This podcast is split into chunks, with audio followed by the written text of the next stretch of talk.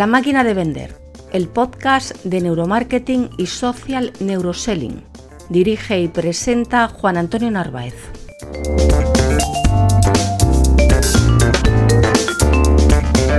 Hola a todos y bienvenido a una nueva entrega de La máquina de vender. Estamos en modo fin de semana dentro de nuestros especiales de la máquina de vender colección. Y esta semana te he rescatado el episodio que más te ha gustado, el que más ha gustado a todos los oyentes de la máquina de vender en toda su historia. Un episodio chulísimo porque lo que vas a conocer hoy, y no me voy a andar con muchas vueltas, vamos a empezar enseguida el episodio de la máquina de vender. Y hoy te voy a dar 10 trucos para entrenar tu cerebro para ventas. Empezamos. El neuroentrenamiento de tu cerebro para ventas. El ser humano dispone de un sistema óseo compuesto por 206 huesos que crecen y se desarrollan en la niñez y durante su adolescencia. Gracias a estos huesos las personas podemos eh, permanecer en pie y desplazarnos, ¿no? Sin embargo, a diferencia de otros animales que tienen los huesos por la parte exterior, el ser humano tiene los huesos por dentro, por la parte interior, recubiertos de todas las vísceras, recubiertos de músculos, de piel. El único órgano, y creo que ahí es donde vemos la verdadera importancia que tiene el cerebro para la supervivencia, que está por dentro, que está protegido por em, tejido óseo, es el cerebro. Pero ese cerebro que habita ahí dentro, dentro de la cabeza de tu cliente, resguardado, escondido, solo, ¿cómo podemos llegar a comunicarnos con él? ¿Cómo puede llegar a comunicarse con el exterior? En definitiva, ¿cómo podemos llegar al cerebro de nuestro cliente? En un principio, lo que vamos a hacer es conocer un poco cómo es la estructura de ese cerebro. Como sabemos, el cerebro se haya situado en, la parte superior de la cabeza, recubierta por el cráneo. Está en suspensión en un líquido llamado cefalorraquídeo. Está constituido por dos hemisferios, el, hemisferio izquierdo y el derecho, y ambos están unidos por una masa llamada el cuerpo calloso. El cuerpo calloso en el hombre es eh, algo, algo más eh, fino, algo más fino y de un color ligeramente grisáceo, y en la mujer es mucho más ancho y de un color bastante más blanquecino. En tu cerebro, durante el proceso de gestación, se generan aproximadamente más de 250.000 neuronas por segundo siempre se siguen creando. O sea, es falsa la ficción de que vamos perdiendo neuronas con, el, con los años, que eso sí que es cierto, pero que no las podemos reemplazar. Eso es mentira porque ya se ha descubierto que el funcionamiento de gran parte de una materia llamada mm, células gliales es eh, su transformación en células madres capaces de reproducir las células nerviosas. O sea que siempre se están creando nuevo tejido nervioso. Pero lo más importante de todo no es eh, simplemente la cantidad de neuronas. Lo importante es la neuroplasticidad que tiene el cerebro, que es la capacidad de generar nuevas sinapsis nerviosas. Por hacer una gran división, las dos principales características del cerebro pues son precisamente la neuroplasticidad y la neurogénesis. La neuroplasticidad haría referencia a la capacidad que tiene el cerebro de transformar su estructura generando constantemente nuevos caminos neuronales que se van reforzando con el uso y con la práctica. La neurogénesis lo que hace referencia es a la generación de esas neuronas que se realizan constantemente a lo, a lo largo de toda nuestra vida. En tu cerebro existen aproximadamente alrededor de 200.000 millones de neuronas. La verdad es que no está la cosa muy clara, no se ponen de acuerdo mucho los científicos, pero vamos, la cantidad es realmente astronómica. El cerebro de un hombre pesa algo más que el de una mujer, tiene ligeramente un mayor tamaño y puede oscilar entre el kilo 300, kilo 400 y el de una mujer entre un kilo 100, un kilo 200. Pero no te lleves a engaño que el cerebro de la mujer eh, es mucho más denso. Tiene en determinadas zonas, sobre todo como ya vimos en capítulos anteriores, en las zonas relacionadas eh, con la emoción, con la empatía, con el habla, con el lenguaje, eh, la concentración de sinapsis nerviosas hace que esas zonas sean mucho más densas, mucho más ricas y, tienen una mayor actividad que en, las mismas zonas de, un cerebro hombre. Una célula nerviosa consta de un núcleo o cuerpo celular con las prolongaciones de las células nerviosas llamadas dendritas y unos cilindros eh, a forma de eje que se llaman axones. El cuerpo de las extensiones de las células nerviosas se estrechan hasta conseguir poco a poco un tamaño aproximadamente de una micra. Una extensión de una célula nerviosa, vamos, puede llegar a alcanzar hasta un metro de largo y una sola célula nerviosa puede tener incluso hasta 10.000 extensiones. Al final del, del, axón se encuentra la placa terminal. Es el punto de contacto con las células vecinas, donde se forma la sinapsis. El intercambio de información entre las distintas células nerviosas tiene lugar a través de la sinapsis por medio de mensajeros químicos llamados neurotransmisores. También puede ser una transmisión eléctrica, pero se da extrañamente. La mayoría de, las sinapsis, de las conexiones nerviosas, son, químicas. En definitiva, para transmitir la comunicación, aquí lo que se hace importante es formar muchas, eh, muchas sinapsis, por lo que el número de las células nerviosas en realidad juega un papel no tan relevante, no es tan importante como el número de conectividades que tienen entre ellas. Como decíamos en un principio, las neuronas están cubiertas por las células de glía, gliales, que constituyen, vamos, aproximadamente la mitad del volumen total del cerebro. En la actualidad hay creados varios mapas funcionales del cerebro, vamos, Sabemos que las distintas, eh, de las distintas funciones eh, que, realizan cada una de las, de las partes, el cerebro está rodeado por una especie de capa fina de un tamaño aproximado de dos milímetros, de unos 2 milímetros aproximadamente de, de, grosor, que lo infunda en prácticamente en su totalidad, ¿no? Esa sería la parte del neocórtex, la parte más avanzada que solamente se da en los mamíferos superiores.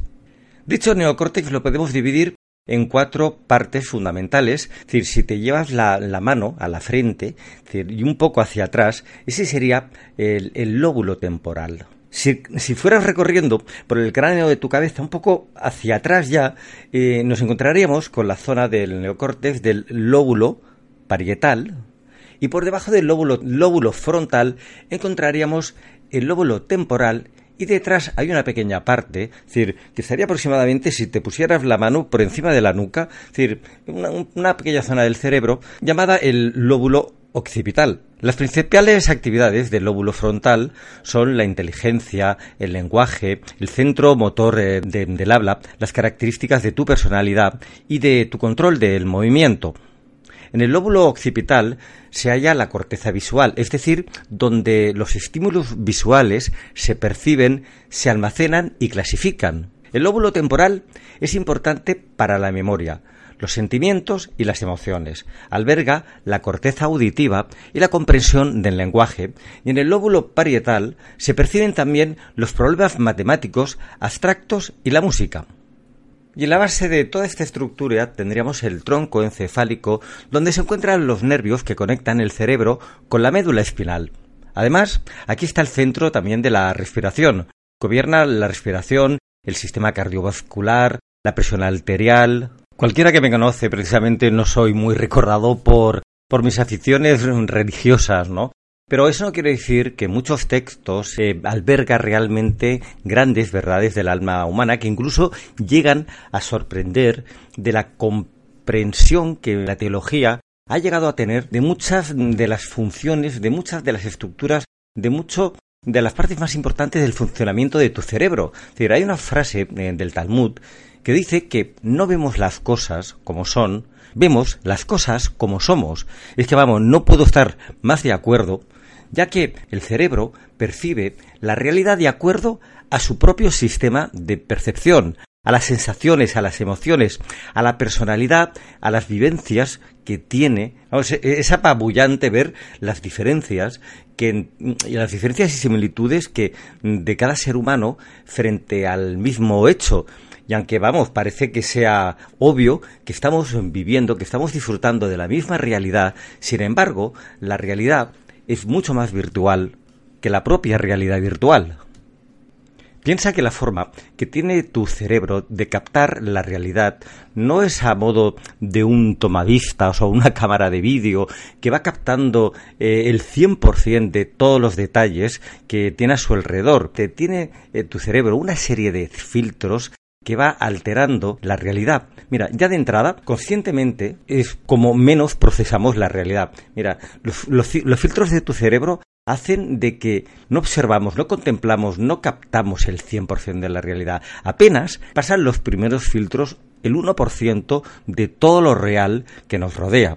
Pero es que además la mayor parte de esa información, es decir, vamos, prácticamente un 90, un 95%, la va a procesar tu cerebro subconsciente y solamente una pequeñísima parte tu cerebro consciente. Por eso que la recreación de un pasaje vivido realmente por ti no tiene nada que ver a cómo lo ha vivido cualquier otra persona. Fíjate cómo es la cosa de que incluso podríamos distinguir simplemente por la morfología del cerebro todas las características que hablan de, ti, que hablan de tu cliente, que hablan de una persona, analizando la estructura, eh, las zonas donde hay una mayor densidad de, de neuronas o de sinapsis, podríamos conocer pues los hábitos alimenticios de esa persona, podríamos conocer decir, qué tipo de lecturas, qué profesión tiene. Vamos, podríamos saberlo prácticamente casi todo respecto a una persona. Tu cerebro construye la realidad en función de lo que percibe. La percepción determina la morfología de ese cerebro. Nosotros construimos, bueno, tu cerebro construye la realidad. Es un fenómeno absolutamente subjetivo lo que hace es generar una versión totalmente personal, particular, sobre los hechos que has experimentado, sobre esa realidad que acabas de vivir. Además, como apuntábamos, en el proceso de la percepción existen un montón de, filtros eh, que se podrían estructurar en un mapa mental que vamos construyendo a lo largo de toda nuestra vida. En realidad, acabas viendo, acabas percibiendo aquello que tú quieres, no lo que realmente es. Con el tiempo, esos eh, filtros, esos caminos neuronales, se van enraizando, van creando unos canales de percepción que predominan sobre otros. Por eso, la misma situación personas distintas, con culturas diferentes, con puntos de vista religiosos distintos, observando exactamente el mismo fenómeno, no te quepa la menor duda que uno puede llegar a ver una aparición mariana, el otro puede llegar eh, a ver una aparición extraterrestre y a lo mejor el otro simplemente lo que está viendo es como arde una rama.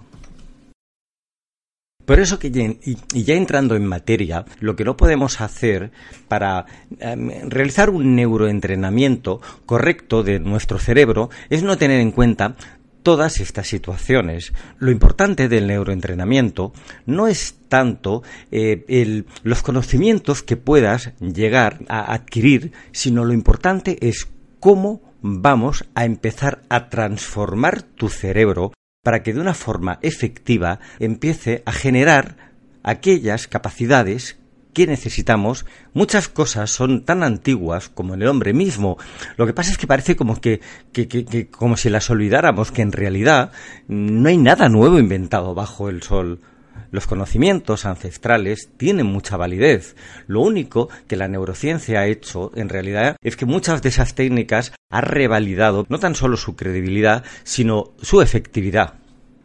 A veces me han tildado de decir, pero bueno, esto es lo de siempre, esto yo, yo lo leí una vez, esto ya lo sabía, pero bueno, entonces si lo sabías, si eso es bueno, ¿por qué no lo estás haciendo ya? Lo que funciona siempre es lo mismo, lo que pasa es que muchas veces, generación a generación, tenemos que volver a recuperar los conocimientos de nuestros predecesores, pero con un matiz, que hoy en día la neurociencia sí que ha contrastado la efectividad de muchas de esas metodologías. Por eso que nuestro primero y fundamental paso va a consistir en cómo vamos a conseguir ir alterando poco a poco la estructura de nuestro cerebro, cómo vamos a ir cincelando con, un escoplo y con un martillo un cerebro lo suficientemente fuerte, eh, lo suficientemente amueblado de una forma correcta para poder conseguir nuestros objetivos. La parte más importante va a ser la de ese cambio en el que te tienes que someter. Mira, vamos a dar ocho pautas que son las que van a cimentar, las que van a fortalecer tu cerebro. En un primer lugar, la primera va a ser la meditación. Los beneficios de la meditación no los vas a percibir de una forma inmediata. Em, son beneficios a medio y a largo plazo, pero son, son beneficios que son fundamentales para mejorar la estructura de tu cerebro, ya que están relacionados con la capacidad de atención Incluso tiene cualidades emergentes sobre la, sobre la gestión del estrés, que es uno de los principales problemas que nos vemos atenazados en, atenazados en nuestro vivir cada día.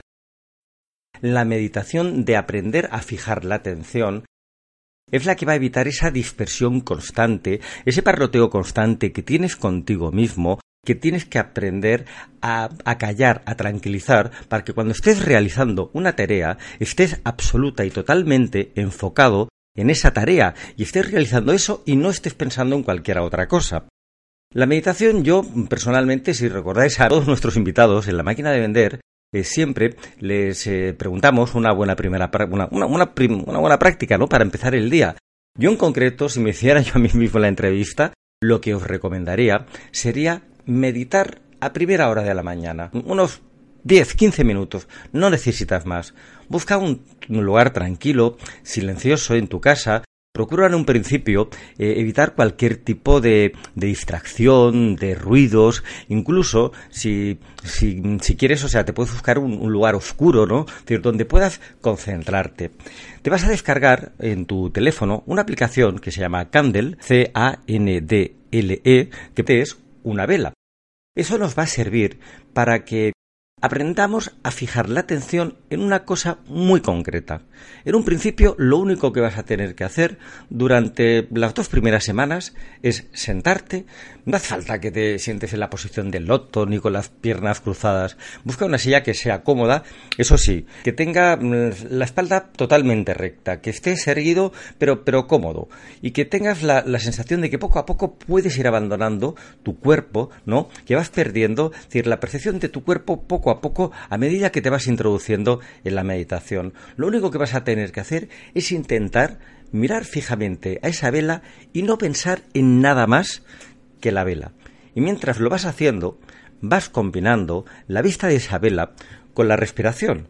La forma de respirar es sencilla, lo único que tienes que hacer es sin tipo de esfuerzo muscular. Tú lo que tienes que hacer es ir inspirando por la nariz, pero no vayas acumulando el, aire mentalmente, no vayas acumulando, inflando tus pulmones, no los infles, infla tu diafragma. El diafragma es una zona musculotendinosa, ¿no? Que, se encuentra, eh, vamos, tiene una forma aproximada como la de un paracaídas que se encuentra debajo de los pulmones y recubre gran parte de, del estómago, del esófago, ¿no? Es decir, pues precisamente tú infla tu estómago, infla eh, tu músculo, diafragma, y ve acumulando ahí el aire y luego lo vas soltando poco a poco. O sea, tienes que ir combinando eh, la respiración y realizarla lentamente, de una forma pausada, tranquila, sin prisas. Y tu objetivo para los, para los primeros días, simplemente con la aplicación de Candle, tú mira esa vela, la, la ves y ojo, eso durante una semana. A partir de ahí, en la misma habitación, con la misma postura, totalmente a oscuras, intenta ya reproducir esa imagen de la vela que has fijado en tu, en tu mente. Te va a costar mucho esfuerzo al principio la meditación. Eh, la verdad es que en un principio el primer problema que tiene es que te vas a estar encontrando eh, que estás viendo y pensando en la vela, pero ya estás pensando en que vas a desayunar, las llamadas que tienes que contestar, los WhatsApp que tienes pendientes, los correos electrónicos. O sea, tienes, antes de dar un paso más hacia adelante, tienes que aprender a concentrarte solamente en esa vela. En el momento que ya lo hayas conseguido, podrás ya simplemente imaginarla. Y luego, lo que vamos a pasar es a un tercer nivel, a partir de la tercera o cuarta semana, en la que ya puedes concentrarte solamente en tu respiración. No se trata de que te hagas un gran profesional del yoga ni un gran profesional de, la meditación, lo único que vamos a buscar es reforzar tu atención. Y con estos ejercicios básicos va a ser más que suficientes, pero si los haces constantemente, porque aquí lo que se previa es la constancia, que los hagas todos los días, no eh, bueno, hoy hago 30 minutos porque ayer no hice mis 15 minutos. Tienes que buscar siempre ese momento diario. A partir de ahí, cuando tú ya has conseguido fijar esa imagen de la vela en tu mente, nos vamos a concentrar solamente en la respiración. Es una forma muy sencilla de meditar porque tú lo que vas a hacer es que mientras estás inspirando el aire por tu nariz, estás viendo como un aire y aparte de ese aire ponle un color. Un aire, elígelo, un color que sea beneficioso, un color azul claro, un color verde. Tú estás inspirando por tus dos fosas nasales a la vez un aire limpio, una energía limpia. Y mientras lo vas soltando, también por la nariz, lo que vas soltando ya es un color eh, de color calabaza, de color marrón, un color que se que tu cerebro asocie a una energía negativa y vas soltando todo ese aire lentamente mm, visualizándolo con ese color. Y si quieres en ese momento, incluso podrías existir, podrías utilizar un pequeño mantra, decir, bueno, la verdad es que ayuda mucho a gestionar la ansiedad y a soltar mucha ansiedad. Si en el momento en el que vas soltando ese aire, por ejemplo, pues vas repitiendo la sílaba O, la, de una forma grave, y, y a la vez que vas soltando la respiración. Esto cada día de 10 a 15 minutos, imprescindible para incrementar determinadas facultades de tu cerebro.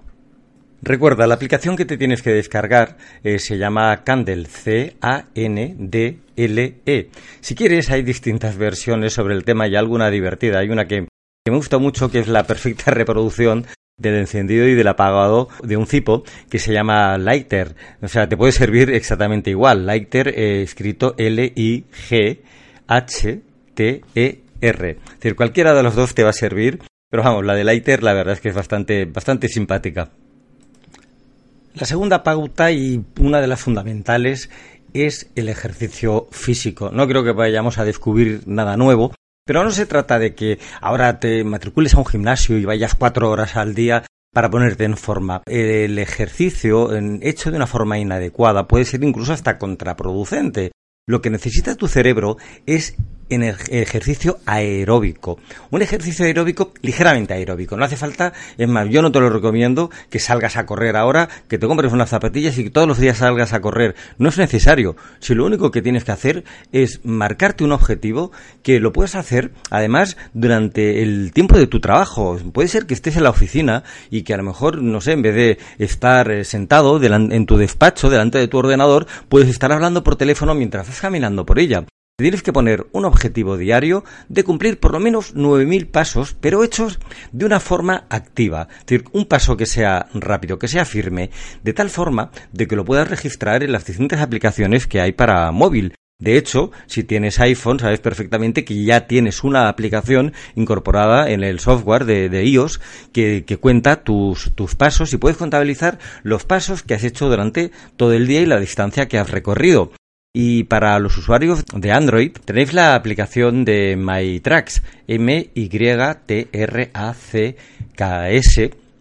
MyTracks eh, tiene, eh, bueno, es la aplicación eh, que tiene para Google para, para hacer deporte. MyTracks es muy útil al igual que, que, otras, también puede registrar tu recorrido, velocidad, distancia, la elevación del terreno, ya que utiliza la tecnología de, geolocalización de, Google y aparte un montón de, características más de, tu recorrido. También te servirá tanto si, corres como si vas en bicicleta, ¿eh? la puedes utilizar igual. Pero bueno, que no es necesario, si lo único que necesita tu cerebro es que andes. Dormir bien es imprescindible. Precisamente durante las etapas del sueño es cuando se realizan los procesos de regeneración celular, con lo cual un cerebro que no descansa, un cerebro que no duerme, es un cerebro que no está regenerando sus estructuras neuronales, no está rehaciendo su tejido neuronal. Es imprescindible. Yo para eso y para obligarme, parece mentira, pero tenemos que utilizar algo tan tonto como la aplicación que tiene incorporada el, nuevo reloj de, de Apple. Es decir, a mí para observar mis ocho horas de sueño, ya me he obligado a que justo a la hora que tengo calculada para dormir exactamente esa franja de, tiempo, es decir, me avise mi terminal para que me vaya a acostar. Pues mira, algo tan tonto como eso te puedo asegurar que si te obligas y esto lo incluyes como una rutina más dentro de tu vida, al final te, te acabas obligando y te vas a acostar a la cama. Y como el día ha sido muy largo y muy activo, no te quepa la menor duda que te vas a quedar dormido enseguida. Fuérzate y esta parte es muy importante. Acabarás de ver la película mañana, duerme tus ocho horas diarias viajar, estar junto con tus seres eh, queridos y ser feliz es posiblemente la técnica mejor que hay para que tu cerebro se regenere correctamente. Mira, ya hablamos en un episodio de la importancia de, cambiar tus rutinas, de viajar, uno de los mayores esfuerzos que realiza precisamente tu cerebro es el de mapear de nuevo un espacio que no reconoce. El, viajar, el, conocer nuevos paisajes, eh, los fines de semana, tener nuevas experiencias. O sea, eso es, vamos, el mejor aceite que puedes darle a, que le puedes dar a tu cerebro, pero también puedes utilizar pequeños trucos diarios como el de alterar la ruta por la que siempre te diriges a tu trabajo. Si coges y vas en autobús, por ejemplo, y te bajas en una parada, cambia la parada y haces el recorrido por otra calle. O sea, mira, simplemente ese ejercicio que, que tú estás haciendo de ir mirando, de ir reconociendo eh, un nuevo escaparate, un nuevo edificio, una nueva vista, es decir, el trabajo neuronal que está realizando tu cerebro es irreemplazable, vamos, es valiosísimo. Es imprescindible que cada día tu cerebro aprenda cosas nuevas. La mayor parte de la gente se acuesta todos los días sin tener un nuevo conocimiento. Antes de conciliar el sueño, tienes que recordar qué has aprendido hoy. Y si no, aún te queda una pequeña parte del día para hacerlo. El precisamente incorporar cuantos mayores conocimientos eso es lo que te sirve para que se vaya alterando los caminos neuronales de tu cerebro y reforzando el aprendizaje por sí eh, se, establece cuando dos neuronas intercambian un neurotransmisor. Eso, llevado a, a, más, es precisamente donde se están generando nuevas estructuras cerebrales porque cada aprendizaje nuevo lo que construye es una nueva parte de tu cerebro que antes no existía. Vamos, en sexto lugar, y esto creo que no hace falta ni que te lo diga, pero vamos, o sea, las drogas. El tema drogas, eso sí que está claro, mata el cerebro. El alcohol mata a tu cerebro. Eh, las drogas matan a tu cerebro. Yo no digo que no bebas, pero bueno, de una forma eventual, aprovecha un fin de semana, una celebración, pero acostúmbrate durante la semana a no ingerir alcohol. Evidentemente, si fumas, déjalo ya déjalo inmediatamente. No tiene ningún sentido que estemos haciendo todos estos ejercicios neuronales para prepararte para tu transformación y que por otro lado tengas abierta la ventana y se te vaya yendo todo tu esfuerzo por ahí. Eso es fundamental. Uno de los ejercicios fundamentales es el empezar a gestionar tu procrastinación. término procrastinar hace referencia a la capacidad que tenemos todos para dejar siempre una tarea a medias. Pero el efecto de la procrastinación no es simplemente el que vayas acumulando una serie de tareas sin terminar, es la cantidad de recursos que consume tu cerebro simplemente porque está enfocado en todas esas tareas que tienes pendientes.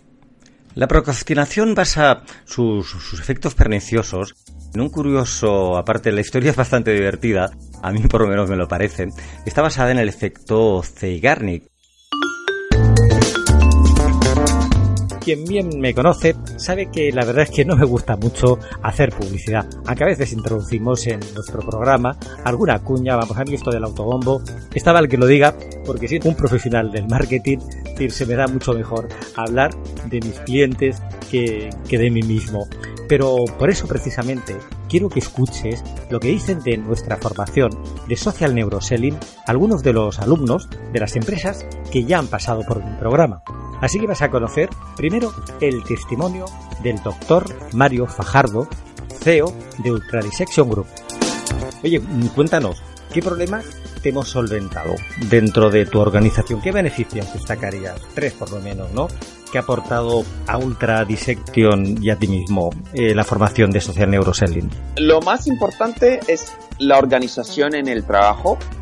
Me han hecho intentar organizar mi manera de ver las cosas y tener tareas prefijadas para ser más productivo. Y el otro es el uso de, de LinkedIn porque puedes llegar a un montón de personas, a muchas personas, enseñándole lo que tú sabes hacer para producir en la, en la sociedad un valor. Si tú le enseñas cómo hacer las cosas, ellos pueden llegar a ti. Y entonces eso me ha, me ha ayudado muchísimo trabajar con ustedes. Otro, y es que cuando escuchan los podcasts y cuando estoy en las, en las clases contigo, tengo una cantidad de herramientas que me han ayudado. El Loom, el Loom espectacular, es maravilloso para, para hacer los vídeos. Y es verdad que me ha ayudado muchísimo, incluso desde el punto de vista médico en la consulta. Y ahora estamos hablando con Javier Pedregosa, CEO de Hermes, empresa dedicada al desarrollo de software para distintos entornos tan disímiles como pueden ser la educación. De hecho, Hermes eh, lleva la plataforma online de editorial Anaya. Además, también de tener software desarrollados para distintas plataformas destinadas al mundo de la educación, para gimnasios y recientemente ha desarrollado su nuevo producto, Oreca, destinado totalmente al mundo de la hostelería y la restauración. No puedo evitar, Javier, barrer un poquito para casa y preguntar tu opinión respecto a Social Neuroselling y el trabajo que estamos realizando, sobre todo en conjunto con vuestra responsable de marketing. Bueno, pues yo estoy bastante satisfecho. Hemos encontrado una nueva forma de hacer marketing y bueno, los, datos hasta el momento para mí son sorprendentes, ¿no? Decir, el primer día que empezamos a hacer cosas con, con LinkedIn y con toda la metodología que tú nos habías implantado, pues me empecé a sorprender, ¿no? Es decir, estamos ahora mismo incluso un poco saturados del número de links y de leads que nos están viniendo eh, pues a través de las redes sociales ¿no? y, de, y de tu metodología. No te lo pienses mucho más, ponte en contacto conmigo y mándame un email a juanantonio o si quieres entrar directamente en mi web, vete al formulario de contacto a mejorar mucho la calidad de vida de tus comerciales y vas a conseguir muchos más nuevos clientes y más ventas sin necesidad de incrementar el número de los miembros de tu equipo. Entra de una vez en el siglo XXI, ponte las pilas y dota a tus comerciales, dota a tu empresa de las herramientas que le resultan imprescindibles para poder desarrollar su labor profesional y que además se merecen. El efecto Zeigarnik fue enunciado por Bluma Bulfovna Zeigarnik. Bluma eh, fue una psicóloga y psiquiatra soviética que precisamente descubrió dicho efecto y estableció la psicopatología experimental como una disciplina separada. El efecto Zeigarnik define la tendencia a recordar las tareas inacabadas o interrumpidas con mayor facilidad que las que ya han sido completadas. Por eso nos pesa tanto las tareas que vamos dejando a media. El origen de, su teoría, el origen del descubrimiento del efecto fue muy, fue muy gracioso porque la, psicóloga Beliuma eh, se interesó al observar cómo un camarero era capaz de recordar fácilmente una larga lista de los pedidos pendientes y sin embargo difícilmente recordaba los platos que acababa de servir. En el año 27 publicó un estudio acerca de este fenómeno y posteriormente ya tomaría su, nombre. Para realizar dicho estudio tomó cierto grupo de sujetos que debían de, efectuar una serie de 18 mm, a 21 tareas sucesivamente. Eran las tareas interrumpidas y estructuradas las que los sujetos evocaban después con más fuerza. Las tareas de características inestructuradas se perdían a menudo sin dejar, vamos, ninguna huella en la, en la memoria. El efecto Zeigarnik se basa en las motivaciones de recompensa que tienen, que conllevan la terminación de una tarea. Por eso que tienes que aprender cada día hacer aquello que, que, menos te apetece. O sea, empiezas siempre por aquello que tienes ahí inacabado, porque va a consumir muchísimos más recuerdos, muchos más recursos de tu cerebro, simplemente el, el, estar pensando en que tienes un montón de trabajo, un montón de tareas inacabadas. O sea, ¿cuántas veces no te ha pasado de que cuando crees de que necesitas varias horas para terminar un determinado, un, cierto procedimiento que tienes pendiente, te pones en él y lo haces en cinco minutos. Sin embargo, el tiempo que has perdido, la energía que has perdido pensando que tienes que ponerte a acabar eso, a veces se constituyen horas. Por eso que es fundamental para no procrastinar que siempre que, que, tengas la intención de hacer algo, inmediatamente te pongas en acción para hacerlo. La intención y la acción están involucrados en sistemas cerebrales diferentes y por eso muchas veces no concretamos nuestras tareas. Yo quiero dejar para el final la última y octava pauta que es la gestión del estrés. El estrés es el vitriolo, es vitriol, es ácido para tu cerebro. O sea, el estrés decrementa la atención, la concentración, el razonamiento, la memoria y también tu toma de decisiones. Aparte, se centra y se ceba, responde a los dos sistemas fundamentales de, de, acción de tu cerebro, precisamente que son el límbico y el reptil. Recuerda que son los sistemas normalmente trabajan gratis para ti, a una velocidad astronómica de procesamiento. Si esos sistemas están estresados, te van a entregar ideas nefastas. El estrés aparte es que responde al sistema nervioso autónomo. Genera eh, lo que se llama un nivel arousal inadecuado. El nivel arousal hace referencia al nivel de alerta y de activación que tienes cuando, cuando estás realizando una tarea. Y el tener un nivel arousal correcto, focalizado, concreto, conocido, es fundamental para realizar tu trabajo.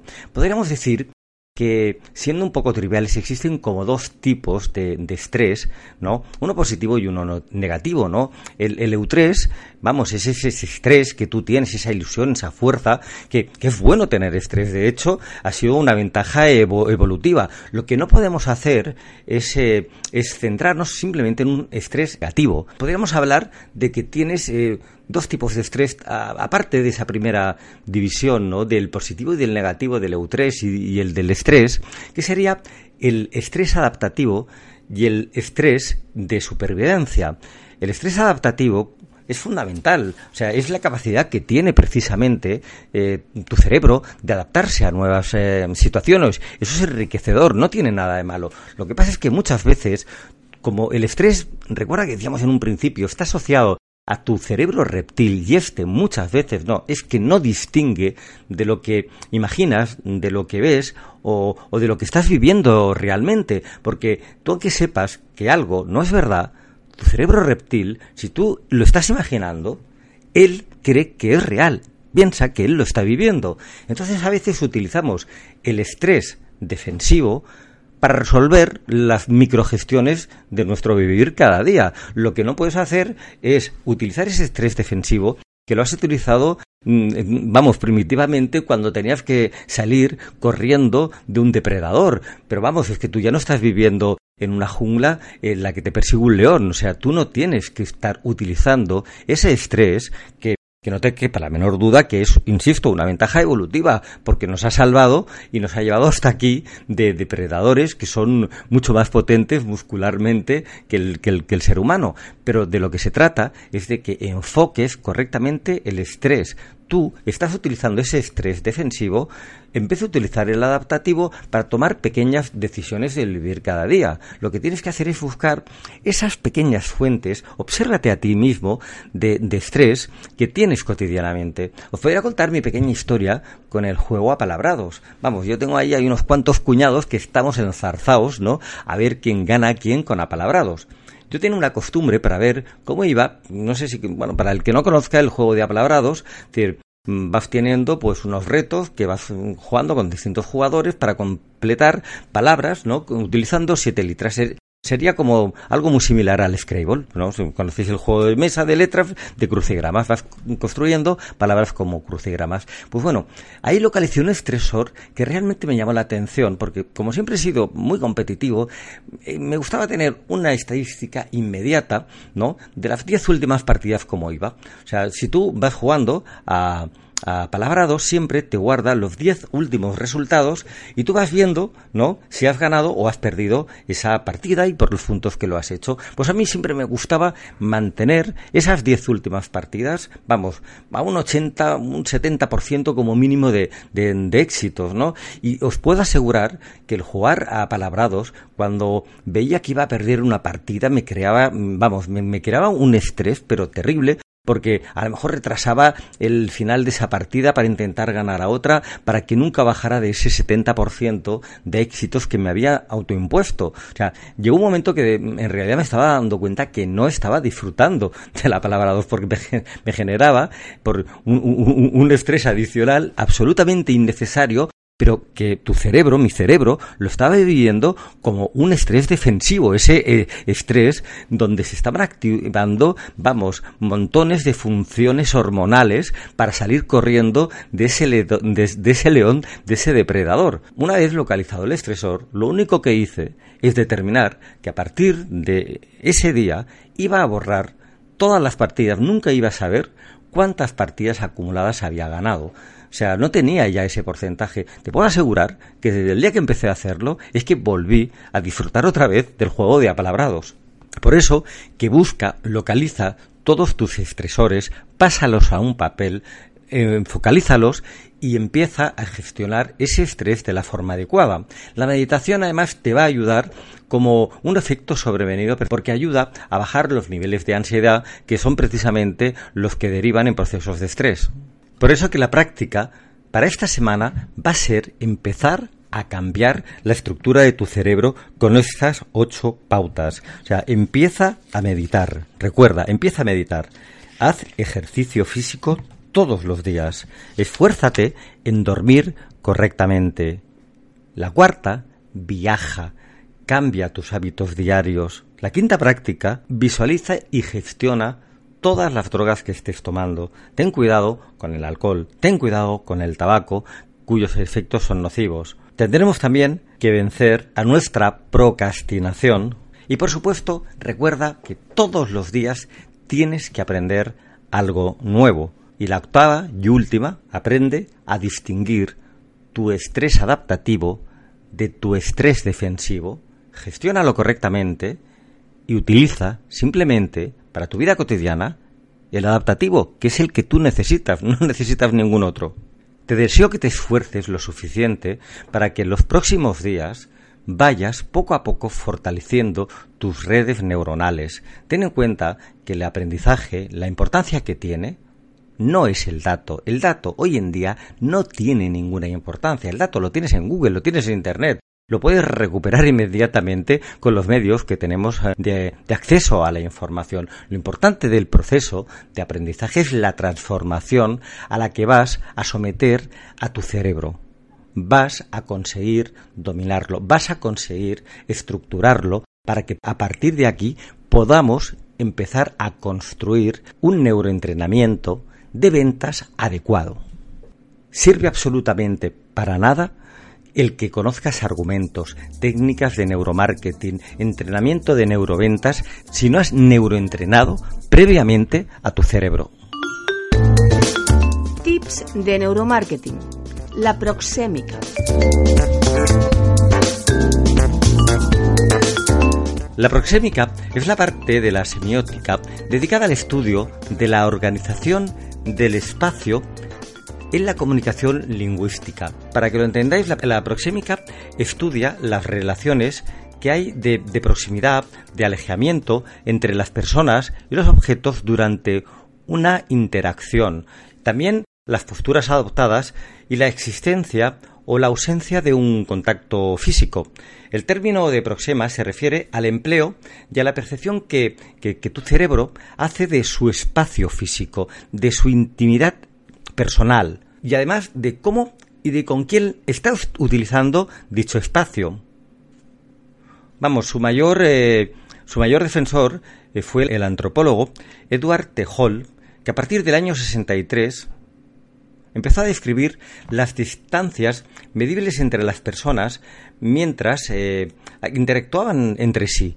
Hacía una distinción entre lo que sería la zona íntima, la zona personal, la zona social y la zona pública.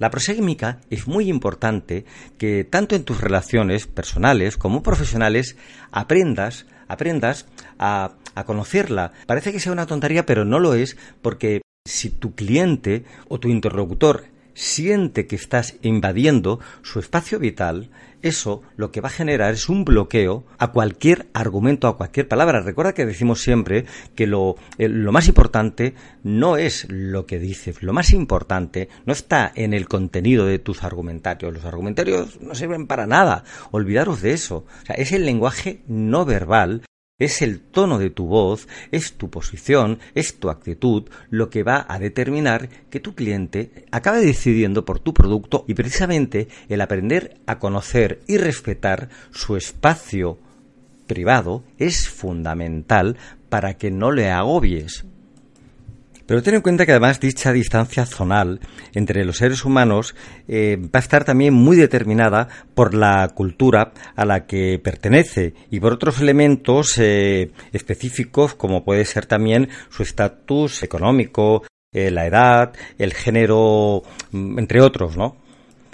Coge papel y lápiz y empieza a tomar nota, porque vamos a describir eh, gráficamente las distintas eh, zonas, las distintas eh, distancias zonales. Las distancias de las que vamos a hablar nos, hablan de la distancia mínima, el intervalo de distancia mínima expresado en centímetros en la que te tienes que colocar frente a tu cliente, frente a una persona, para, para no intimidarlo, para no invadir su, su espacio. Si hablamos de una zona íntima, próximo sería alrededor de 15 centímetros y lejano de 15 a 45 centímetros. La zona personal se establecería en la proximidad entre los 45 y 80 centímetros y la lejana de 80 centímetros a 1 metro 20, a 120 centímetros. La zona social, la próxima estaría entre 1 metro 20, 120 centímetros y 210 centímetros y la lejana de 210 centímetros a 360. Y la zona pública está la proximidad entre 360 y 750 centímetros y la lejana más de esos 750 centímetros. Piensa que equivocar esa actitud posicional con respecto a tu cliente es que te puede llevar realmente a un debacle. Por supuesto que estas distancias van a cambiar y vas a tener que tener en cuenta mucho eh, los distintos eh, grupos de, contacto, vamos a llamarles grupos de contacto, decir, según su cultura. Vamos, eh, no te quepa la menor duda que un árabe, un latinoamericano, un europeo, ¿no? Suelen ser más kinésicos, ¿no? O sea, les gusta mucho el sentido del tacto, nos gusta tocarnos, palparnos, o sea, estrecharnos darnos la mano, abrazarnos, besarnos, ¿no? O sea, se, enfrentan de una forma más próxima a todas las situaciones personales, eh, profesionales, y es muy habitual, ¿no? De que acabes de conocer a una clienta, por ejemplo, si eres un hombre, y darle un par de besos, tampoco no es nada tan, tan extraño dentro de nuestra cultura. Sin embargo, hay otros eh, grupos, por ejemplo, los asiáticos, los pakistaníes, o europeos del norte, o incluso algún americano también del norte, ¿no? Por ejemplo, que no les gusta esa, esa invasión de su, de, su intimidad, ¿no? Decir, o sea, tenemos que, que aprender a respetar una distancia mayor con ellos. Por supuesto, el género también es algo determinante, porque que te encuentres a un amigo y lo estreches con un fuerte abrazo, ¿no? Pues es algo muy normal. Con una amiga, pues no sé, ya la cosa podría cambiar, no sé qué opinaría su marido, ¿no? O sea, que por eso que em, estas consideraciones las tenéis que tener en cuenta, pero por supuesto son muy interpretables.